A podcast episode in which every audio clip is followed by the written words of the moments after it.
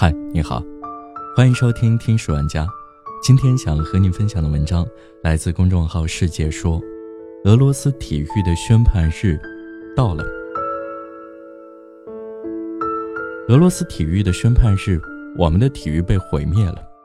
一家俄罗斯体育媒体使用了这样的标题：“体育史上最严重的处罚。”在地球的另一头，西班牙第一大报《世界报》写道。北京时间十二月九号下午六点，世界反兴奋剂组织执行委员会一致同意了对俄罗斯执行四年禁赛令的决定，其中包含未来四年内举办的奥运会和各种项目的世界杯。这意味着，俄罗斯将无法参加二零二零年的东京奥运会和二零二二年的北京冬奥会，同时还将错过二零二二年的卡塔尔足球世界杯和整整四年的冰球世界杯。这是四年内俄罗斯第三次遭遇国际禁赛令。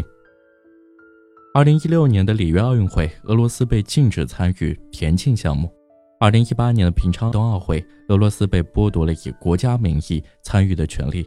而包括本次在内，所有的制裁都来自同一个理由：涉药嫌疑。或许唯一的好消息是，全面禁赛的传闻并未成真，与二零一八年平昌冬奥会一样。俄罗斯运动员仍可以个人身份参与体育赛事，前提是需要证明自己的清白。另外，俄罗斯仍有上诉权，俄罗斯可以选择在未来的二十一天期限内向国际体育仲裁法庭提出上诉。我们一定会上诉的。前述俄罗斯体育媒体《世界杯》写道：“笼罩俄罗斯的兴奋剂丑闻阴云起自二零一四年底，这一年十二月。”德国一家电视台公布了一部纪录片，称超过百分之九十九的俄罗斯运动员在使用禁药。这部片子没有引起太多公众关注，却引起了世界反兴奋剂组织的注意。二零一五年十一月九号，世界反兴奋剂组织召开新闻发布会，宣布撤销俄罗斯反兴奋剂机构的认证授权，因为他们已经掌握了大量俄罗斯运动员系统性服用禁药的证据。世界反兴奋剂组织同时表示，这样的制裁措施仅仅是第一步。一个公众极为陌生的名字在接下来的一地鸡毛中逐渐浮出水面。此人叫德罗岑科夫，是当时俄罗斯反兴奋剂实验室的主任。在世界反兴奋剂组织最初的新闻发布会中，罗德岑科夫被指是俄罗斯兴奋剂黑幕的最大嫌疑人。二零一六年一月，他选择了逃往美国。事件的发展似乎证明他的决定很有道理。二零一六年二月，罗德岑科夫在俄罗斯反兴奋剂机构的两位前同事相继不明不白的突然辞世，间隔不到两个星期，而死因至今众说纷纭。二零一六年五月，罗德岑科夫与另一名揭发者俄罗斯前奥运冠军斯捷潘诺娃共同站了出来。以俄罗斯政府为主角的大规模系统性服用禁药丑闻就此揭开。二零一六年七月，俄罗斯田径运动员因这起禁药丑闻而被宣告无缘里约奥运会。但对于此后三年的风暴，这次禁令不过是个序曲。随着世界反兴奋剂组织的调查结果一步步公开，曾被俄罗斯人视为国家骄傲的二零一四索契冬奥会。很快成了史上最大一次国家主导的禁药行动的背景板。俄罗斯在这次家门口举办的冬奥会上力压全部选手，垄断了奖牌榜首的位置。而在这背后，却是由克里姆林宫下令，俄罗斯特工执行，各级反兴奋剂工作人员配合其中的一场规模宏大的密谋。尽管在事发当时，俄罗斯不乏将此事指为。西方操纵政治动机的声音，甚至有主流媒体将之与纳粹德国对苏联的侵略行动相提并论。但体育界的反应已经说明了很多问题。两届撑杆跳奥运冠军伊辛巴耶娃与俄罗斯体育部长穆特科都宣布，禁药人人在吃，其他国家的运动员一样不干净。而克里姆林宫显然更想在这个问题上息事宁人。二零一六年，在奥林匹克委员会裁定干净的运动员可以以个人身份参与奥运会的时候，克里姆林宫立即出面称赞了这一决定。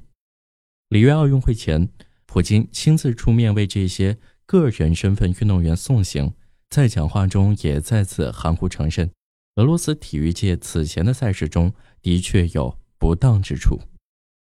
二零一七年，世界反兴奋剂组织的最终判决下达，俄罗斯被禁止以国家名义参加在韩国举办的平昌冬奥会，处罚力度之重为体育史上前所未有。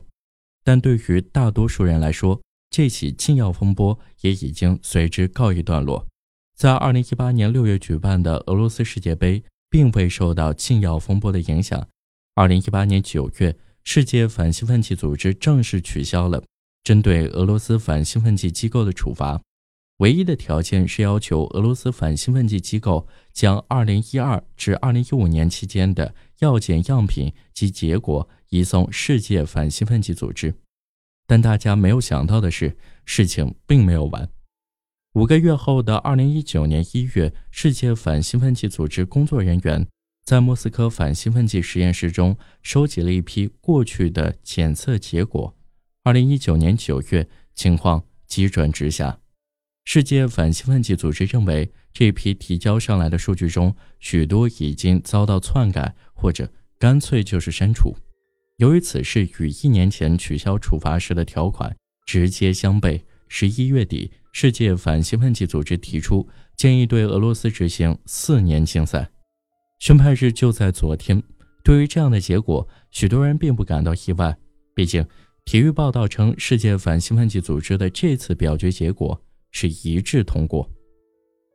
在如今的俄罗斯，禁药问题似乎已经难以激起太多的情绪。十二月八号。与克里姆林宫关系匪浅的寡头乌斯马诺夫发表了一封写给世界反兴奋剂组织的公开信，呼吁世界反兴奋剂组织要保护那些干净的运动员。世界反兴奋剂组织表决结果公布后的几小时，俄罗斯运动员给出的第一波反应也同样平静的吓人。三次跳高项目世界冠军拉希采科内说：“完全不意外这样的结果。”世界冠军吉洪诺夫更为直接，这是我们应得的。当然，也仍有关于政治动机的反击。俄罗斯夏季奥运会项目联合会主席季托夫对媒体称：“这不关于体育，这完全是政治。”未来将会如何？俄罗斯反兴奋剂机构将在十二月十九号前做出是否上诉的决定，而假设中的上述结果仍难以预料。但此时此刻，一些此前的例子或许有些参考价值。二零一七年底，在平昌冬奥会禁令下达当时，俄罗斯外交部发言人扎哈罗娃曾在指责政治动机之余，回应俄罗斯并不会因此垮掉。世界大战没能做到，苏联解体也没能做到。而两个月后的平昌冬奥会期间，俄罗斯国内则在抵制奥运的呼声中。维持了惊人的平静，在当时静悄悄的俄罗斯街头，与对此事只字不提的俄罗斯媒体上，你甚至意识不到几千公里外正在举行一场冬季奥运会。好了，这就是今天的节目，感谢您的收听，我们下期再见。